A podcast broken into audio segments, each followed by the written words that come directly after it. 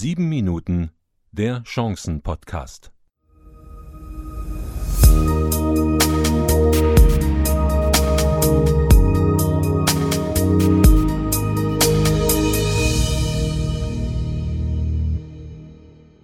Und da sind wir wieder, meine sehr verehrten Damen und Herren. Herzlich willkommen zur Ausgabe 7. Für mich ist es immer wieder erstaunlich, wie die Zeit vergeht. Woche für Woche leben wir. Mittlerweile haben wir uns in vielen Situationen an die derzeitige weltweite Krise gewöhnt. Auch das ist der Zeit geschuldet. Mit ihr kommt die Gewohnheit. Unser Leben geht so, wie sich die Zeit in eine Richtung bewegt. Abfließend, kommt nicht wieder. Momente in unserem Leben kommen auch nicht wieder. Was wir erlebt und gelebt haben, ist dahin. Heute geht es mit dem zweiten Teil der dreiteiligen Reihe Die Reise deines Lebens weiter und auch heute möchte ich Ihnen Ideen und Anstöße vermitteln, diese Reise angenehmer zu gestalten.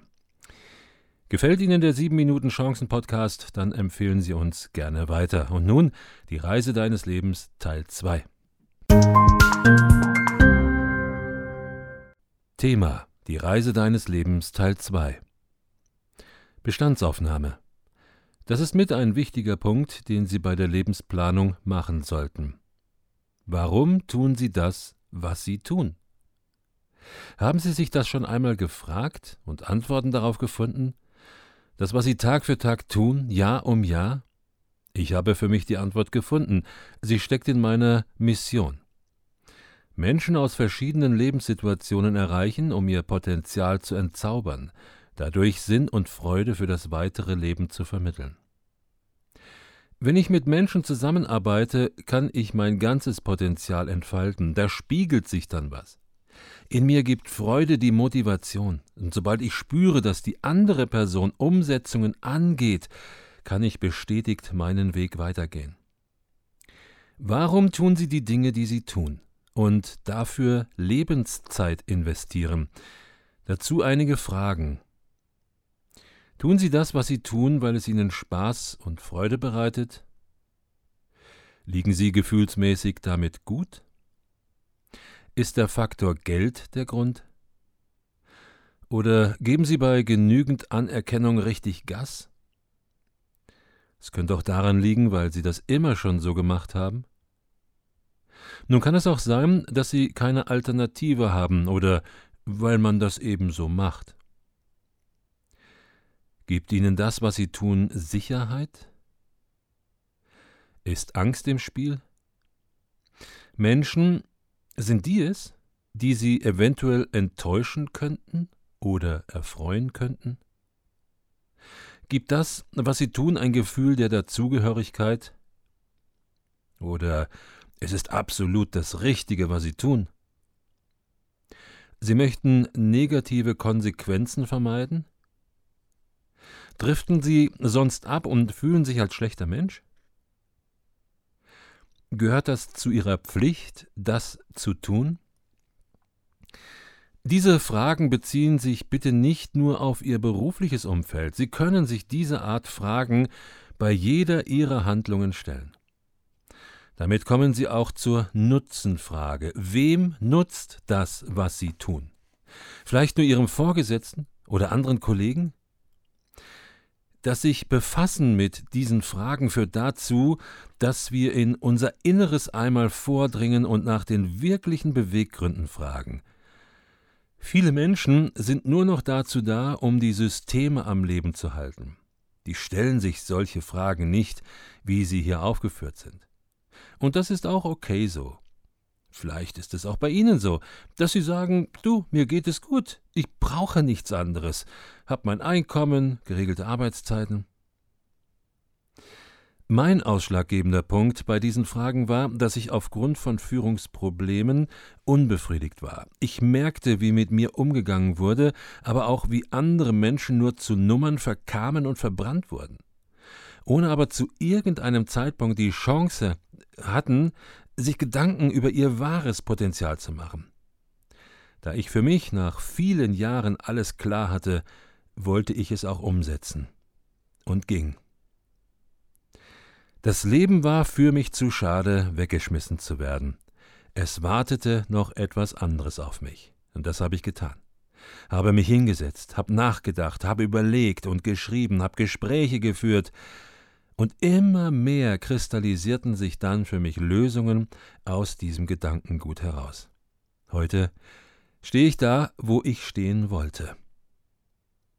Den dritten Teil gibt's in der nächsten Ausgabe des 7 Minuten Chancen Podcast. Auch heute wieder wie in den vorherigen Ausgaben ein Tipp mit dem Titel Krisen sind Chancen. Tipp Krisen sind Chancen. Heute Tipp 7. Zeiten der Krise sind Zeiten, die uns Zeit zum Überlegen schenken. So auch momentan. Für einen Teil der Menschheit läuft das Leben plötzlich langsamer ab. Keine Termine, keine Reisen, daheim gefangen. Diese sogenannten Leerzeiten sind für mich persönlich wertvolle Zeiten. Ich nutze sie auch, um über meine Beziehungen nachzudenken. In welchen Beziehungen befinde ich mich? Mit welchen Menschen bin ich unterwegs? Und habe ich Freunde auf dieser Welt? Im Internetlexikon Wikipedia steht zu Freundschaft Freundschaft bezeichnet ein auf gegenseitiger Zuneigung beruhendes Verhältnis von Menschen zueinander, das sich durch Sympathie und Vertrauen auszeichnet. Welche Menschen können mir das geben? Und wie kann ich das tun, dass ich das anderen gebe? Sympathie und Vertrauen gegeneinander sich zu schenken. In meinem langen Leben habe ich eines festgestellt. Wahre Freunde entdeckst du in der Krise, in schwierigen Zeiten, wenn Krankheit dich trifft oder ein schwerer Schicksalsschlag oder du kein Geld mehr bekommst, weil die Krise alles zugemacht hat, dicht gemacht. Wer ist dann da? Meine Frau und ich hatten vor über 20 Jahren eine schwere Zeit aufgrund von Krankheit. Hier haben sich in dieser Zeit die wirklichen Freunde herauskristallisiert, und das waren nicht viele. Besonders in dieser Zeit ist mir die Wertigkeit von einer Freundschaft aufgegangen. Für mich persönlich ist der Begriff Freund an so viel mehr geknüpft wie an eine Bekanntschaft oder sogenannte Freundschaft in einem der vielen Social-Media-Kanäle. Ein Freund ist ein Mensch, der für mich da ist, ein Lebensbegleiter, einer, der mich versteht, der sich mit mir freut, der aber auch mit mir gemeinsam leidet der Zeit zum Reden und Beten hat. Ein Freund darf in mich hineinschauen, kennt Teile meines Lebens und von meinem Denken. Seit über 20 Jahren pflege ich eine Männerfreundschaft. Werner ist mein geistiger Abfalleimer. Werner sieht vieles aus einem anderen Blickwinkel. Das tut gut. Werner weiß, wie ich denke als Mann, und für uns beide in unserem Leben ist das eine Bereicherung, denn beides beruht auf Gegenseitigkeit. Dieses gewachsene Vertrauen und Verstehen prägt eine Freundschaft. Und diese momentane Krise kann die Chance sein, einmal zu überprüfen, wer in Ihrem Leben Freund ist oder wer es sein könnte oder wer überhaupt nicht in Frage kommt.